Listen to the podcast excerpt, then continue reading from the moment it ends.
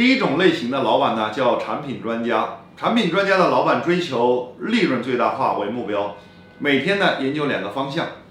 第一个方向呢叫收入最大第二个叫成本最低通常采用的手段是营销提高收入管理降低成本这是第一种类型的老板。